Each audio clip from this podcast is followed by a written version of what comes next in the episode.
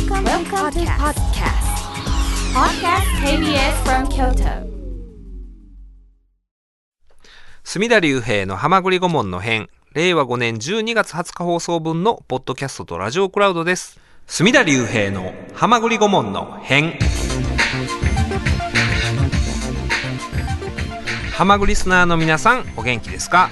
私が弁護士で俳優で文豪の隅田隆平です。今夜のゲストはまずはこの方ですこんばんは、お久しぶりです。柳田浩二でございます。柳田さん、はい。今夜は、はい。ついにはい。我々のはい。サブカル仲間秘密兵器を、秘密兵器をね、もう秘密じゃいられへんようにしますんで。紹介しましょうか。はい。はい。小野さんですこんばんは、小野でございます。よろしくお願いします。小野さんは小野さん初めてないね？初めてです。初めてないね。はいまあ私がね、あの、旧ツイッター X 上はいで柳田さんと小野さんを、はい刑事最強、はいサブカル50代コンビとそうですね。言うてくれましたね。言ったんですけれども、小野さんは今、おいくつでいらっしゃいますか？今ですね、52歳ですね。52歳。はい。あ、柳田さんが55です。55。55。で私がそうです47。はい。まあ、お二人はね、あの、先輩に当たるわけですけれども、はい。まあ先輩言うたってね。あの私のこの、あの、今歩んでる道の先にお二人いらっしゃって、似てるんですよ、この家族構成も。ああ。そうですね我々これはい3人と、私も小野さんも柳田さんも、はいお次男次男。次男お兄ちゃんがいて、はいはいお兄ちゃんの影響を強く受けて真似して、はい模倣して、はい。でいつの間にか兄貴を抜かしてると抜かしてましたね。はい。完全にまあその部門では抜かしました。抜かして、ねはいで、えーお二人とも、うんお嬢さんが一人いらっしゃって、はい。娘がいます。ね、はい。で今もうお嬢さんがうんもうね、えーお二人とももうだいぶ大きくなられて成人されて、はい。まああーそういうカルチャー的なはい映画であったり、音楽であったり、はい。まあね存分に楽しんでいらっしゃると。そうですね。まあ、この中で言ったらもう小野さんやね。今、サブカルを一番楽しんでるのは。あのねですかね。また私のツイッター、ああの X ですか、紹介しようと思うんですが、そのね、私、あの、とあの時々、この番組を取り上げてくださってる時に、はいそのリ、リまあ、リポストっていうのをリツイートしてるんですけど、うん小野さんのブログはね、凄まじいんですわ。面白いな。ねあのスケジュール管理が面白いよ、まず。もう日々見た映画、うん。聞いた音楽、料理。聞いたラジオ、うん。料理。料理。うん。うん。まあでも実際は、うん。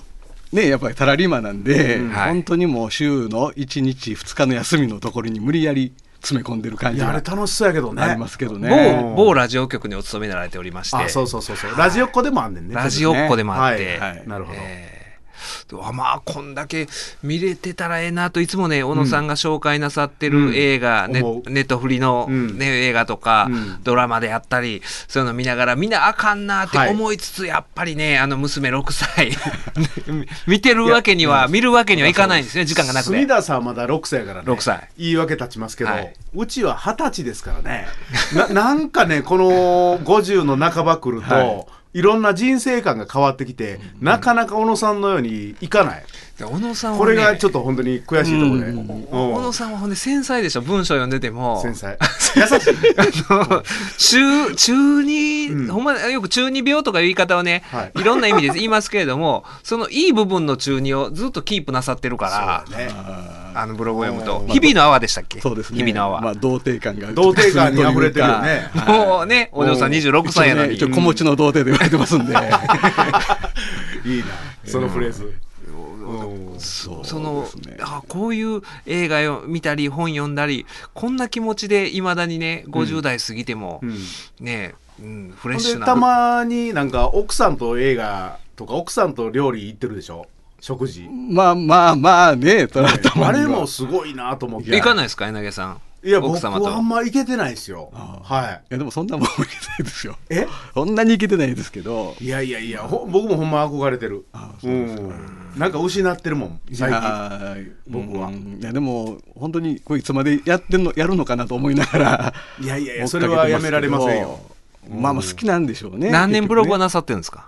えっ、とね99年。1999 99年。から。平成11年です。もともあとそホームページホームページ。を自分で立ち上げたたんですよね。えで、まあ、それの影響ももともとは水道橋博士さんの、まあ、影響が僕すごいんですけど、はいはい。博士もずっと90年代からブログなさってますよね。90多分7年とかぐらいからでしょ芸能人で一番最初にブログを始めたと言われでも。鈴木あのーなんていうのかな。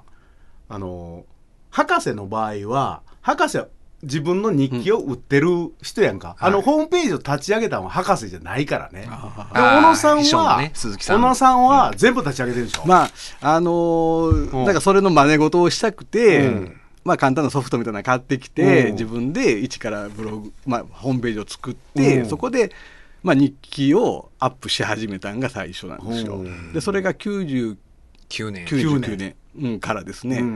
うんだから、まあ、そこからなんやかんやで、えーまあ、書き続けて、まあ、途中でねちょっと休んだりもありましたけど、書いてうん、まあ、見たものとか聞いたものとか、うん。自分の好きなものをいろいろ上げていって、うん。でまあ、当時そのサラリーマンで、はい。あのまあ、今の会社とまた違う会社に勤めてまして、はいはい。まあ、インプットはしてるけどアウトプットが何にもない状態はい。やったんで、うん。まあそのもう、まあ、鬱憤というか、うん。うんあのさばらし的に本当にもうテレビ見たらあそうそう感想とか、その話聞いたことあるなそんなことだ。と書いてたんですよね。そうなんよ、うん。でまあブログのブームみたいなのがあったじゃないですか、はい。2003年とかぐらいかな、はい。でそれぐらいにまたブログにでまた毎日書き出したりとか。今小野さんはノートなの？いや今も今もね、えーとうん。ブログですね。はてなブログってやつですかね。あだとでも昔2003年4年5年ぐらいの時ってもう毎日書いてたんですよ。ーうん。もう毎日結構な文章量書いてたんで毎日何かを見聞してたっていうこと、まあか、うん、見聞したりとか、うん。まあ本当に。その時やったら、お嬢さん今26だったら、はいはい。結構、だからもう夜寝る前に今のだから墨田さんぐらいやってな、うん。でもねその頃はね映画とか多分あんまり見れてないですね、うん。本当にまあ音楽の話題が中心やったかな、うん。音楽ブログみたいな感じでうん。書いてましたね、音楽の CD を聞いて、まあまあ聞いて。これ買ってきて、まあそうですね。まあだから買ったり、うん、まあだから小遣いのすべてを CD に変えてましたよね。これや。これや、うん。サブカルの本堂は。だから本当に、うん。まあ、酒も飲まなきゃタバコも吸わないですし。お酒飲まないんですかお酒も飲まないんですよ、で本当にもうお酒飲まないの？小野さん。何回か言ってるやん。まあ、あの多少はね、うん。もちろんあのサラリーマンやってますんでうんうんうんうん、飲みますけど、自分では飲まないんで、それすら知らんらと誘ってたわ。うん。いやだからそんなにそのお金もね、うん。もう本当にもうすべて CD 買うか雑誌買うかみたいな感じでやってたんで。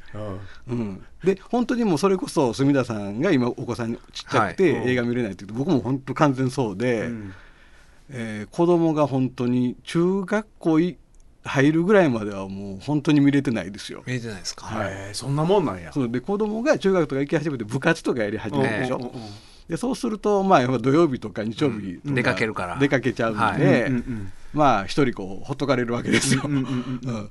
でそうするとまあいいことにこう歩いて行ける距離に映画館があったりとかもうしたのであったあったうん。うん。でそれでまあまあもともと好きは好きだったんです。学生の頃はよう見てたんですけど、うん。まあ、間が空いて、まあ、それでまた見始めて、うん。でこの10年ぐらいは、まあ、コンスタントにうん。めっちゃ見てはります。この日々のは。皆さんご覧ください。知ってる知ってる。俺もう感動してんだよ。カルチャージジイですよ。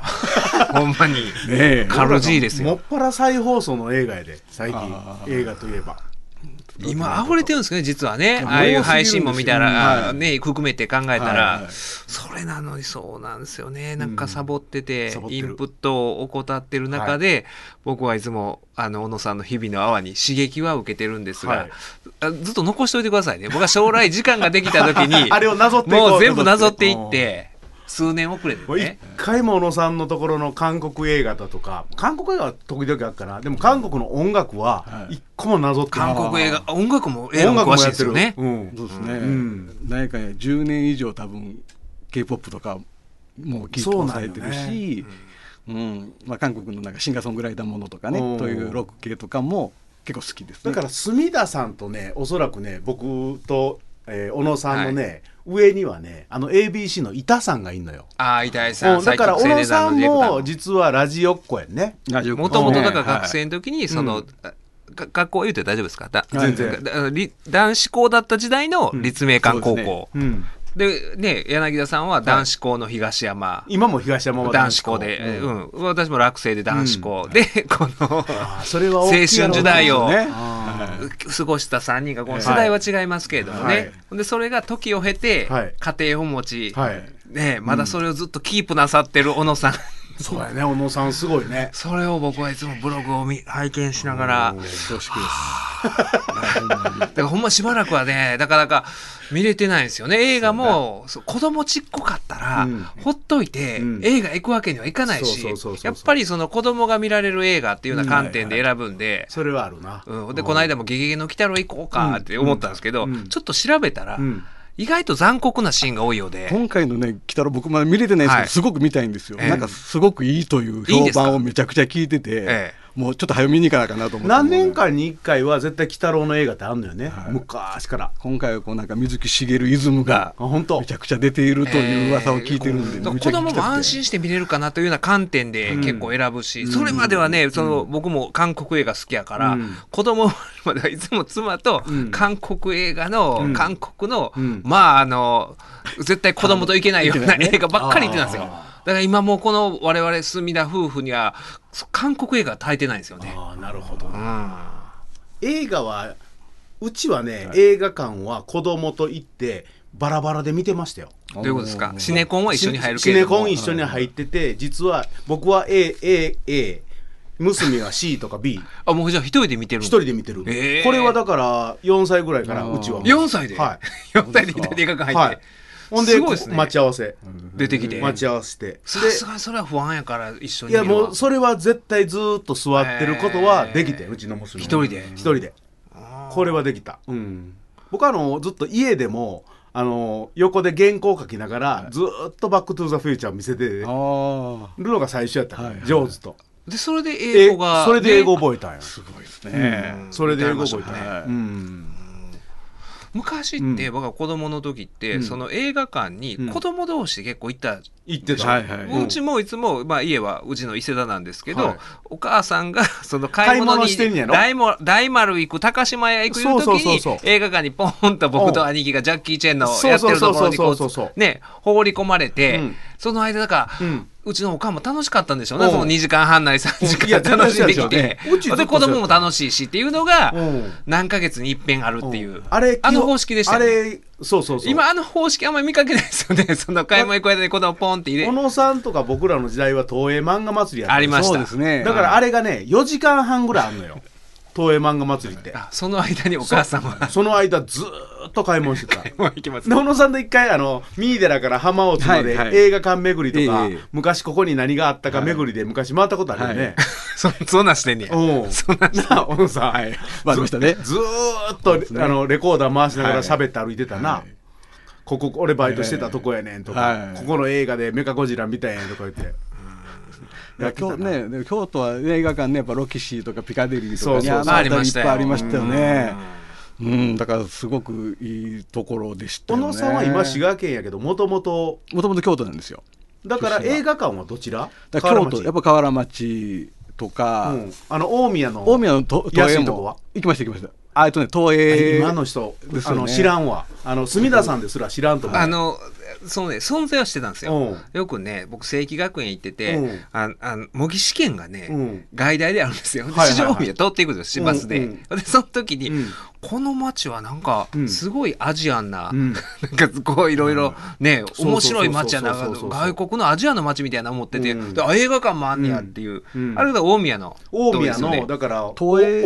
お王将あるでしょありますあります。はい。あそこの横の先っぽの三角巣あるでしょ。あそこに映画館があったんですよね父親にサイボーグ009連れてってもらった記憶がありますわ。でしかもあの名作の仁義なき戦いで東映系でしたからね。東映系やから、あの映画館の前で刺されるシーンをあそこで撮影してるのよ、ああそうですか、うん、だからほとんど広島のシーンは京都の街で撮影されてる。あまあまあそうですよね、うん。うん。でそれをまあ杉作さんなんかがはい。一番頂点やけども、ですね。ようそのやっぱ聖地巡りをしてましたよ。ここで何があったとか京都駅のこの辺で何があったとかね。仁義なき戦いあの散髪屋さんのシーンとか。はいはいはい。はいはいあれなんがやっぱ僕らはねあのいい映画館あまり行けなくって、祇園会館だとか。はい4回かね。はい。はいはいでやっぱりあのし3畳の中でもやっぱり2本立て3本立てとか。うん、そんなんでしたね。僕でもね、まあ、子供と、まあ、だから高校生くらいの時はねあんまり行けてないんですよね。うん。あのあそうですか。だからその頃は音楽が本うん。当付き合って、もうはい。小遣いのすべて本当先ほど CD 買ってた、うんレコード買ってたんで、うん。もう月に1枚うん。CD を買うのをもう選び、CD あった？えっ、とねちょうどね入れ替わりの時ですそうやね。はい、僕らはまだなかったわ。僕高校1年の時に初めて CD あプレイヤそうそんなーもんやね。やったんで、うん。はい、そんな感じでしたね。で京都花月があって。あ教会がありましたけどでもね京都花月を僕は行ってなかったですね。そこは柳田さんと本当？柳田さんがあのねビブレホールは？ああ行きました行きました。ビブレホールはビブレホールは行ってビブレホールは、うん。その KBS のラジオのイベントラジオもありましたね。しんすけさんがやってたね。うんで。でハイアンハイアンの二部やね。2部を、12時あそうなんですか、はい。ビブレあのたこ焼くしのビブレでしょ？そう。河原町の今マンションになってちょっるけどとにあの西に入った、うん。あー。あそこに尾崎豊も来たしね。そうですね。僕ゼルダとか見に行きまあしたね、ゼルダも来たね。あ僕はやっぱ尾崎豊がすごい印象残あれってるな。も尾崎豊は僕本当にこれこそここ KBS 京都でうん。鈴木雄三さんっていう人やがハイヤング京都の当時日曜日やられててうん。サウンドクリエイうん。ね、サウンドクリエイターのサウンドクリエイターの社長やって、で尾崎豊が本当デビューするかせんかぐらいの時にめちゃくちゃめちゃくちゃ押してはってへすごいもうプッシュしてはって、うん。でその子僕小学校6年生ぐらいで。ー6年で KBS 京都もう聞いてる聞いてましたね。ラジオっ子なんや。僕は中3やったな。そうですだから多分ね、うん。ハイヤング京都が始まったのが、うん。はい。僕小学校5年生の時だったんです5年生81年とか。ね81年。ですよね。80そうやね。でしんすけさんが82年や。そうその後ですね。1年後、うん。だから当時えーっと月曜日がおすぎとピーコさん。はい。おすぎとピーコがやったやったんですか？KBS で。はい。で火曜日は文鎮さん不動の文鎮さん。あ文鎮師匠古仙さんとね。はい。うん。で水曜日坪井のりおさん。すごいメンバーやな、木曜日がザ・ボンチだったんです、うん。うわー。漫才部。でも1981年のザ・ボンチなんてめちゃめちゃ忙しすごい時でしょ。で、殺到してたよ。はい。で KBS はここの今のこのシャークこここここ。ここもうこっちえおすぎとピーコも来てた。来てたよ。うん。でだから僕らはその時まだ小学校5年生とかやから、はい。まあ、ザ・ボンチがまあ万歳ブームのあええとこ後ぐらいなんで、はい。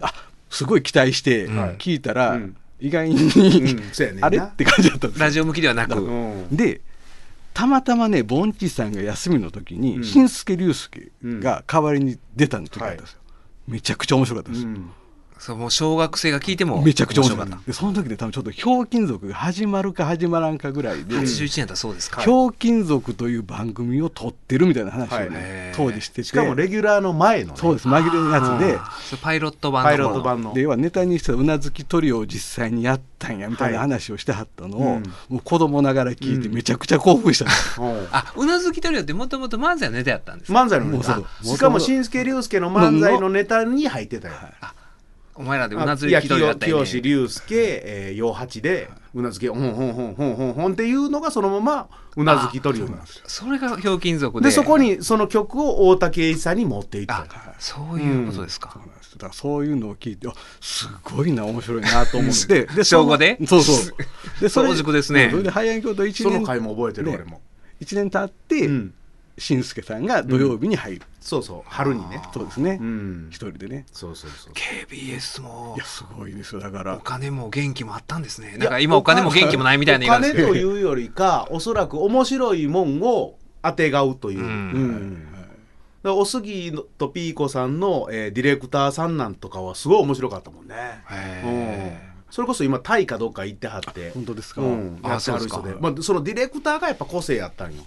ディレクターが好きな人を連れてくる、ええだから本当に古仙さんうん。ね、あのうん。まあ文鎮さんとか新助さんやってはった、うん。僕なんかはそういうあディレクターってこういうそうそうそうそう 仕事なんや、だからそこですごくラジオに憧れを持ったっていうのがありますそれあるね。古仙さんってでかくって、はい。KBS 京都のラジオは放送作家というシステムがなかったんよ、はいうんうん。でもディレクターが古仙さんの場合は出てて喋ってたから、ええ。僕は演者になるよりもこっちでディレクターになったら話せんのかなっていう感覚はすごいあって、はい。で高田文夫さんがはい。やらはった時に、放送作家として笑い声一本で盛り上げていく様で、あ放送作家って同じブースに入れるんか。だから僕は古仙さんと高田文夫さんの影響はあでもそれはそうです、ね、一番でかい僕もラジオ好きでしたけうんど自分がまあ出るという感覚はなかったんですよ、うんそうそうそう自分はそんな喋る人間じゃないし、うんうん。クラスでも面白い人間でもなかったんで、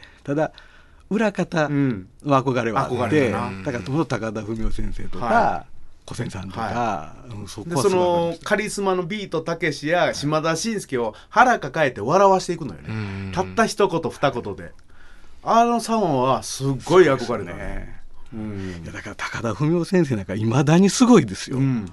あの僕とかいろいろ見てるとか言いますけどもう高このね頂点やっぱ高田文夫先生で70何歳の今のお年で、もうラジオ聞いてると、まあこんなものまで見てるのかというぐらい、映画からもう劇場も行ってはるし、テレビもラジオも、あのレベルはちょっと尋常じゃなくて、翌日にアウトプットするからね。すごいですよね。うん。ビバリーヒルズでね、はい。うん。ビバリーはいまだに僕も聞いてますけど。そうやな僕も高田先生の日はまだ聞いてるわ、そうかお二人すよう聞いてあるなって思うんですよね。小野さんあのねその日々のブログ読んでると。小野さんラジオ今何聞い。てます聞い。てますえ今まあでもビバリーヒルズも、まあ、この「はまぐり顧問の編」はいこれ僕はげでめちゃくちゃヘビーリスナーです。これ俺もう一回も書かしたことない、はい僕も書かし実は。たことない。それがね、僕結構書かしてるんですよ。そのまあ自分が喋ってるから、うまあこんなこと喋ってるやろうなやろうなじゃなくて、まあうん。あ改めて聞かないことが多くなってきちゃってて今、うん。僕はそれがダメですよ。ハマグリ顧問で実はあのカミソリ負け弁護士って言うてるけれども、僕はほんまにあの中の大谷君とか あのカミソリ負け弁護士の会が本当に好きなんよ。ああ僕だからねそれを聞いて、うん。ラジオって面白いなって思い出してるんですよ、うん。その僕らが昔から同期で、うん。どそのもっと前は受験仲間で、うん。いろいろああでもないこうでもないっていう喋ってた延長線上の話がうん。受け入れられるはずがないと思ってるのに、うん。まあねいろんな評価の人いるとは思うんですけれども、うん。うん。その SNS 上で、うん。その大谷君の喋りがいいとかっていうのが、まあ嬉しいですね僕は。うん僕はね、うん一番腹抱えてもう車運転してる時でもヘッドホンで聞いてても笑う時が大谷さんがもじもじした時になんか急にものを言うた時に隅田さんが「いやお前もうそれラジオとしてちゃうやろ」って方程式教えるさんまさんになる瞬間があるのよ。ほんで大谷には厳しいでしょ？あかんでお前ああかんでお前。それラジオとして失格やで。それは分かって分からんでもおもろい風にせなあかんねんっていうあの感じの時に爆笑してしまうんだその恥じらったらあかんねん。うん恥じらったらあかんねん。恥じらいてらい、それ一番あかんねん、ラジオでは。そうそうそう。あの瞬間が一番面白いのほんであの数分後に大谷君が席を切ったように喋って違う方向行くのがすごい面白いの うん。まあだから、ラジオって、そう考えたら、まあ幅の広い、ん。ねえ、うん。媒体やなと思いますよそうやね。ねだから今年で言うたらやっぱり言うてもハマグリ顧問はやっぱ竹内さんの、はい。やっぱ斎藤由貴さんそうですね。やっぱあれかあなの気持ちをかぶった男、うん、気持ちをかぶったっていうのが、もううん。あれは名フレーズ的には、ねあの人何も考えてんの分かってんねんけど、講師ともども知ってるけれどもやっぱりあれかな。あーまあ僕も聞きながらね、うんあの本当に、うん。でも一応番組の体としては論説委員長やから、うん。はい。論説委員長に話を聞いてるいう体で、うん。ずっとうん。そのままシリアスな、はい、天才で。両説委員長って誰もが思ってへんやん。聞いてる方も思ってへんっていう遊びが面白くって、えやっぱあとは誠さん出てくる時はやっぱ面白いね、で僕自分のねブログから今年の浜越り顧問について書いてるとこちょっはい。とうん。いくつか抜き出してきたんですけど、やっぱりね竹内先生の、うん。えーっと気持ちかぶった？それとね8月の真夏のサイキックミーティングで、うん。キャンドル純あ夜は耳にまるまるまるというああったな。最低な邪推に爆笑と、あったなあれは最低で最高でしたえね。もうね本あのフレーズなんやけど、俺はあの時の誠さんとか隅田さんが実は好きやねそこのクッあの、とこうね。キュッと締めるとこと、はい。あとはあの笑うてるとこやっぱり肯定センターかんやん。あの人のやつって、そうですよ、うん。だだからそこの流れというか、はい。そのお願いかシュート決めてくれ。そうですね。竹内先生シュート決めてくれっていう、であの思った時あかんのよ。竹内さんってものすごいロングシュート早いから。そうですね。だからここでね、誠さんの華麗なる綱さばきで自由に軽妙に下世話に立ち回る竹内先生。二人の間で絶妙なトスを上げる隅田さんと、最高に面白い放送だったあなと。だからねその感想がまた嬉しいんですよ。サイキックの時の隅田さんもやっぱ素敵やね。スッと入る。あまあそうですね。そのあれは本当に、ねおべんちゃらじゃなくてあ隅田さんうまいなとあ僕知ってる隅田さんこのバランス感覚よと思って。僕だからもうね、もう。子供の頃から憧れたお二人がいて、うんお二人に気持ちよく喋ってもらうためだけにこう、動いてる、うん。お二人の顔を見ながらっていう。ほんで隅田さんがパッと行った時に眞子さんに怒られる隅田さんも俺好きやで実は。可愛らしいで。お お前らあかんで、みたいな。お前らあかんでっていう。でもねあのマコさんに叱られたいっていうのもありますよね。ある竹内さんとふざけたい。うん。マコさんに叱られたい。あ叱られたい、うん。お前それあかんでって言って、うんスーッと光る眞子さんはおもろいな。でもねあの僕ファンとしてはやっぱ柳田さん会っていうのも非常に演芸ロマン会、あー。これはねあったっけ？ありますよありますよ。あの9月の、えー9月の23日に僕日記書いてますけど、うん。えー久々に柳田浩二さんゲスト会と。うん。南出君と東川君が出会った日、あはい、若き日のオール巨人と島田紳介、そしてここに杉本君、はい。ねまあ、彼らが過ごした濃厚な日々。これはもう柳田さん脚本監督で映画化するしかないんじゃないかと。こういうのを日々綴ってらっしゃる。この日々の泡。あ なるほどね。皆さんね、えうんー。またお読みいただきたいんですが。やっはい。ぱりこれは見てほしいな、今あのね小野さんが紹介してくださったような形で、はまぐり顧問アワードはい。募集しておりますので、はい。印象に残った回。印象に変えフレーズ。はい、人物。人物。はい、うん。何でも結構なんで、はい。変アットマーク KBS ドット京都までメールをお寄せください。水曜ローでしょう。今夜は水曜ローでしょう。特別編っていうことで。はい。あ滋賀最強の サブカル。まあもうこれは間違いないサブカルおじさん。間違いない、小野さん、はい。もう映画今年何本ご覧になられました？えっ、とね、うん。ざっと数えて、まあ、配信とかも含めて、今日までのところでも112、3本、112 3日に1本一本見てんの？本見てる。まあ、週にね、2、3本。ね。ぐらいな感じですか。その小野さんに、うん。まあ今年印象に残った映画をいくつか紹介していただきたいなと、うわー楽しみやな、そうですね、あのまあ、まずはね番組でもはい。紹介されてたバービー、これはぜひねあのすごく楽しい映画で、うんで、まあ、この映画あの、まあ、バービー人はい。形をテーマにした映画なんですが、うん。監督がグレタ・ガーウィックはい。という監督なんですね、うん。これ女性監督で,、ええでこの監督の今までの作品を見ていけば、はい。こういうバービーが、まあ、ああいう映画になったうん。意味がわかるというか、うん。ところがあっえて、えこれすごくあの女性映画って言われがちでですよね。はいまあでも実際はもっと先に突っ込んでますよね。男性の映画でもあるし、そうです。まあ行き着くとも本当にどう生きるかみたいな、うんはい。君たちはどう生きるか的な、うん実はこの映画そこまでなってて、うん。でそれをあれだけポップなうん。絵柄と、うん。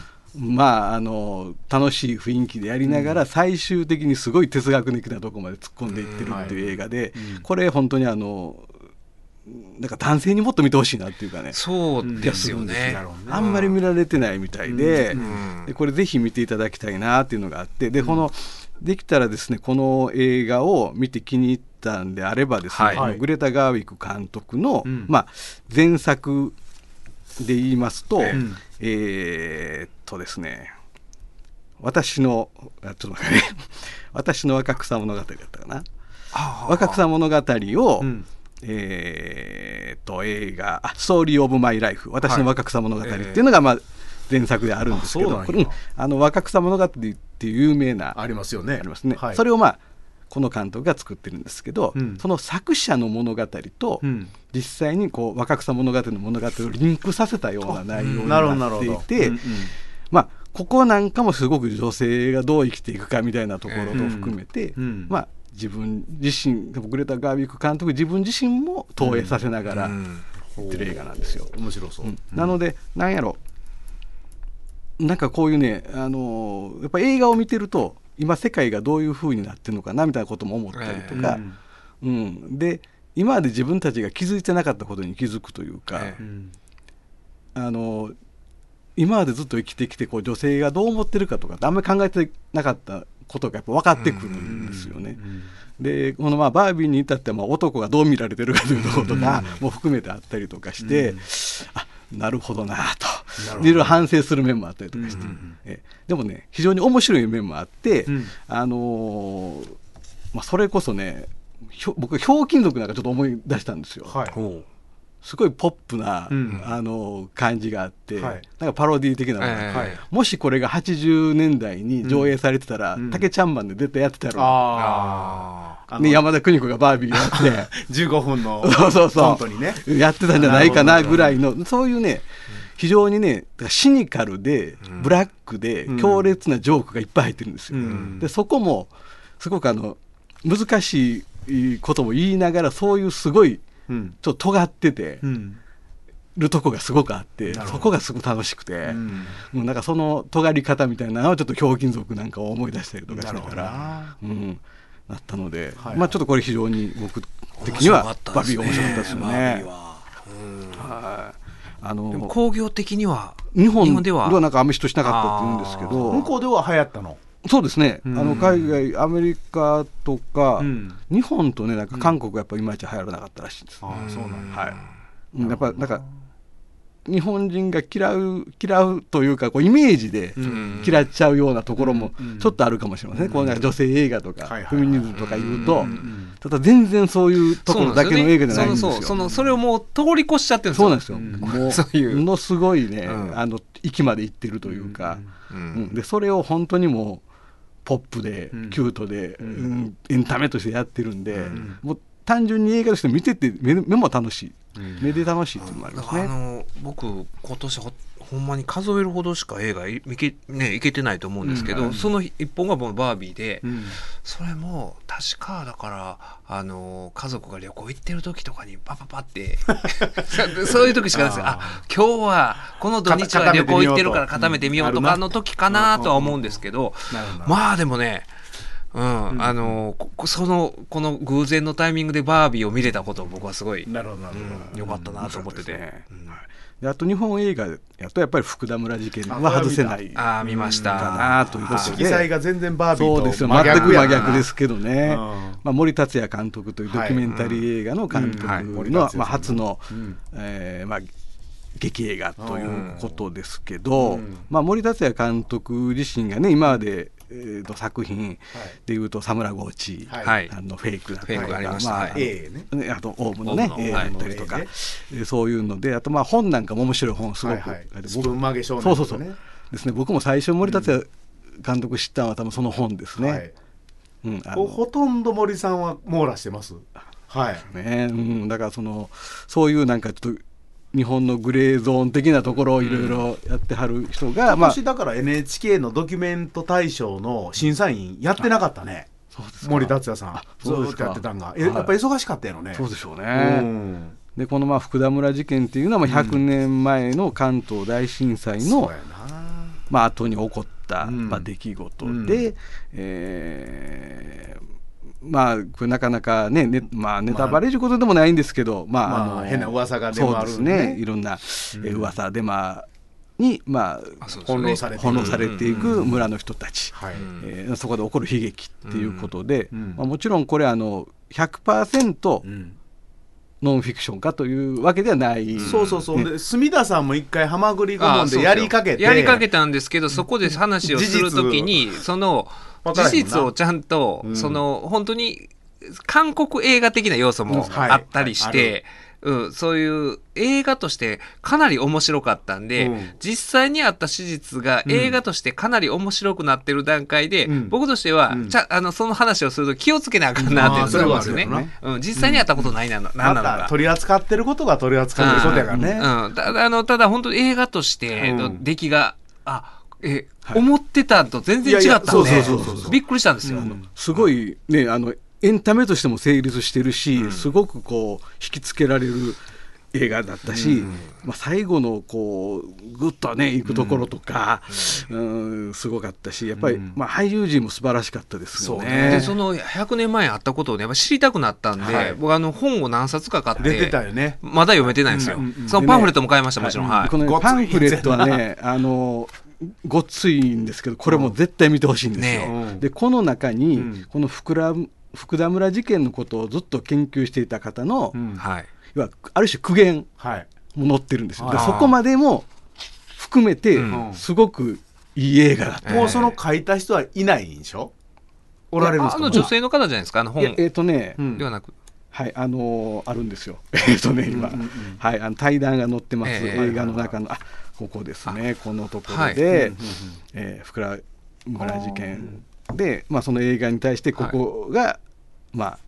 ちょっと苦言を呈するところがはね、あのー脚本家の方とうん。語はいはい。られてる。で、ここなんかもすごく見どころがあって、で、それも読んだ上でうん。見ていただくと、うん。でもやっぱこれって事実としてはまああの中身の部分はやっぱりフィクションの部分もちろんあるんですけど、実際に起こった事件っていうのは実際に本当にあったことなんで,、そうです。これに関してはやっぱりやっとこういう形で映画で出せたんだというか、100年経って、えで今ってまあ要は歴史修正みたいなことがすごくある時代に、そうですね。やっぱこれをぶつけてきてで、うん。これ僕見た時に映画館満員やったんですよね。うん。でそれは結構ついててそれもすごく嬉しくて、うん。あなんかちゃんとみんな見てる見たいと思って見ててヒットしている。ん。はい。でまあ、あの本当に出ている方々、えー、と井浦新さうんんが主演ですね、はい。あと長山瑛太さんか、はいこの2人素晴らしかったですし、デックンも良かった。そうですね。東出さん。でまあ博士が。そうなんですよ。あ博博士が士さんがね、うん。でこれやっぱ博士さんをあの役にキャスティングした時点ですげえな。森達也ねえ。ああそういうあそういうふうに見てたんかっていう、ね、俺もそねれは思った。うん。だからそこは素晴らしかったですね、うん。でも本当に出演俳優さんすごくて僕特にこの中で言いますと、えー村長をやった豊,、えー、あはい。豊豊豊豊浦さん豊浦さんでしたっけ？はい。うん。えー、と 名前がねもうなかなか。ですよね。そうですあのそうです。えーキョンキョンのパートナー。そうそうそう。そうはいはいはい。そうそうそうあのこの方の演技がもう素晴らしいのとやっぱり、えーそれぞれね見てる人が多分自分自身を投影させて豊さん、うん。あ豊原康介。あごめんなさい。と豊豊原さんはい。ごめんなさい。豊原康介。であのー滝さんも出てたよね。そうですね、ピあ出てましたね。新聞はい。はい。えーあと松浦優也さんとかの方ですけどね、はい。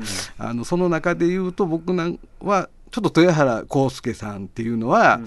まあえーこの映画の中で言うとすごくリベラルな考え方を持ってる。もともとのもともと持って設定はねる方でいて、でも、ね、村長という立場上、うん、なかなかこう言いたこと見えず、はい。って気が弱いっていう感じで、でそこをね葛藤が？葛藤と、そのまあある、まあ、事件まあまあ事件が起こった後に、は力なくへなへなと、うん。こう倒れ込んでる、あの姿を見た時なんかねちょっと自分を投影してしまったんですよ。だからそのこれ見たら、自分がどっちにでもなりうるっていうね、うんそのこの映画の中で本当に、博士さんと瑛太さんがこう対峙する場面があるんですよ、それがあまりにもこのコントラストが鮮烈で、あのあの僕はね博士さんお世話になってるのに、なかなか言いにくいんですその画面で見ると本当に醜悪な人間の部分と美しい人間の部分が、でその背の高いああの男前の瑛太そうそして背があの低い、てね。博士がこう対峙してる時それが、だから森監督いけずやなっていうそのコントラストを描くんですけど分かりやすく描くんですけども決してそんなに本当の世の中っていうのは分かりやすくなくてあのこのま間にいるんですよ。はい。うんで博士さん自身もリベラルな部分とかいろんなはい。そうね。ものを持ってる人があんな役をやね。やうんやったりもするしっていう話で。うん。人間ってなんか面白いなという面もあるしすごい、うんよかったですね。ただやっぱりあの見見た方がいいですよな、はい、でもこれはもう見るべき映画みやと思います。見た上であの、はい全然その後買った本を読んでない僕が言うのもなんですけども、本当にあったことを知る、知ろうとするっていうことが大事なんちゃうかなね。知ってほしいなっていう感じがありますね。森さんの最高傑作になったね。そうですね、ね。本当にびっくりしました。うん。今までもたくさん見てきたけども。ええ。うんそうですよね。こういう劇映画でこういう形で撮られると思ってもなかった、とこありますよね、うん素晴らしかったですね。でデックンがまた ね、デックンの色気が。そうなんですよ。ごすごいね、このいろんな映画の要素が混ざってるんですよ。はい本当にそういう史実を描いた映画であるとともに、そのね、デックンの、あれは、あもう、なんというのかな、あの色気。気。デックンの。でもね、本当俳優東出昌大は本当に注目すべき人で,、でこの作品もそうですけど今年で言うと,、えー、とウィーニー。はい、ね Winny 見ました。金子勇はい。教授の役をね。えうん。えやったりとかあとね「ブルー」っていう映画があって、はい。これはボクサーのええ。松山ケンイチえはいはい。さんと一緒に出てる映画です、ええ。ここでの東田さんも素晴らしいえですし、です東田さん本当に、まあ、スパイの妻とかありましたけどね、黒沢清監督、えとかも本当に俳優え東出えらい領域に行ってるんですよ。いや本当に素晴らしい。生活してんやろあそう、今、あね。うん漁師みたいなね、自分で、そういう山の中入って。なんかね、そのね、もうね、人として異次元のステージに今行ってますよ、デックンは。でもね、うん。本当あの寝ても覚めてもって映画でねまあまああありましたけどね、あんまああまあそうなるわなみたいなね、感じはちょっとしましたよ。でも出てきた時は朝ドラのお兄ちゃんやったやん。確かに最初はなんか大味俳優というか。大味だからあの、モデル出身うん。で、うんそうそうそう。で、あの、霧島部活やめるっていうはい。のはいはいはいはかな。い初期は正直言うたら大根が目立ってたよ。まあうん。あのねうんまあ奥さんと知り合ったんがねデビュー作でしょ？おそらく朝ドラの。朝ドラあ元元奥さんか。そうですね。でも本当に今まあこの方の、まあ、東出さんの出る映画はもうチェックはぜひしたまあ、方が。いいだからやっぱりこう俳優と私生活のこのまとってる感じがね。ね。ほもうね、ほんまにでだからね、いけずなんですよ、この森達也って。デックにあんなスケベな役をやらせてね、博士にあの、いいやらしい人間の役をやらせて、個人的に知ってる博士にあの役はきつかったな。うん。だから僕もね、そのほんまにうん。感想を LINE で打とうと思って、うん。こう躊躇したんですよ。めちゃめちゃハマり役やな思ったんですけど、この役をハマり役と表現することはそうそうそうハマり、役とかね。そういう意味じゃないんですよっていう、説明がものすごい長くなるかいら、や踏みとどまったんですけど、うんそれ感想遅れぬままはい、またあのはい、今週イベントするんですけど、はい。でもあのまあ、これでいうと本当に井浦新さんとかな瑛太さんも本当に素晴らしい瑛太さんも素晴らしくて、うん。ちなみにこの2人が出てる映画で「アンダーカレント」という映画があ、え今泉力也監督というか、今ちょっと前かな上映してた、うん。これも素晴らしい映画でした。あそうですか。はい、でこれの瑛太さんって出番あんまりないんですけど、ええ。この瑛太さんは抜群でしたね。あ、そうですか。素晴らしかったエータも知らん間に、そうなんよね。めちゃめちゃうまいなってはりますね。さんの幅は広すごいなと思って、今、えーと「時をかけるな恋人たち」かな。あのドラマやってるんですよ、えーヨーロッパ企画の、えー方の脚本の吉岡里帆さんだ、はい。でこれすごいコメディうんうんで可愛いコメディなんですけど、まあ、そういうものもできるし、この福田村事件の非常にあの、まあ、強い。男性もできるし、でこであの演技の幅怪物ののあ怪怪物物の映画の先生役。はいはいはいちょっと空気の読めな、はい。人の気持ちを読めない先生。若い男の先生役っていうのが抜群で、抜群でしたね。素晴らしかったですよ本当に。最近の映画ってあの脚本もすごくない？なんか昔と比べて。うん。僕すごい思うよねだからそのねあのうん。瑛太さんモデルでしょもともとうん。だからデックンとかだからそういうも元モデルの人って、うん。昔はなんかメンノン出身やとかね。ちょっとね色眼鏡で見られたりするんですけど、表現力がね。いや素晴らしいですよ本当に、モデルってやっぱりね、うん。あの多分、ね、入んねやろね自分の中にいやっていう仕事もともとそういう仕事だと思うんですよ、はいはいモデル時代が、うん。だから結構やっぱりその、いやうん、演じやすいんやと思うんですよね、うん昔の人に比べてやっぱ今の人うまいと思ういや素晴らしいと思いますよ、本当に、ん。はい、であともう一本この「はまぐり顧問」の辺はい。のリスナーさんには、おう。えーぜひこう性欲という正しい正しいに欲と書いて、はい、はい。うん。えー岸義行監督ですかね、えーよくうん。稲垣吾郎さんうん。新垣結衣さん、うん。磯村勇斗さん、まあ、ちなみにこう磯村勇斗さん、うん。この人は今もあの信頼と実績の俳優さんこの方が出てる映画はまず見ても間違いないだろう間違いないですか？という感じなんですけど、でこの性欲っていうのは、うん。まあなんていうんですかあるですね、うん。まあ、特殊な性癖をうん。持った、うん。えー人の生きづらさみたいなそれは男の方まあおとえー男も女も男もあーえただまあもちろんねあの、うん。あの変わった性癖といっても、うん。まああのまあ、あくまでこれ映画なんで、はい。実際はね、うあのまあ、速攻に入るとか、ええ。まあ、そういうことではないんですけれども、今年もねあの事件ありましたね。はい。なかなかなもんやで。それを、うん。まあ、ちょっとこう、まあ、表現していると言ったらあれなんですけど、うん。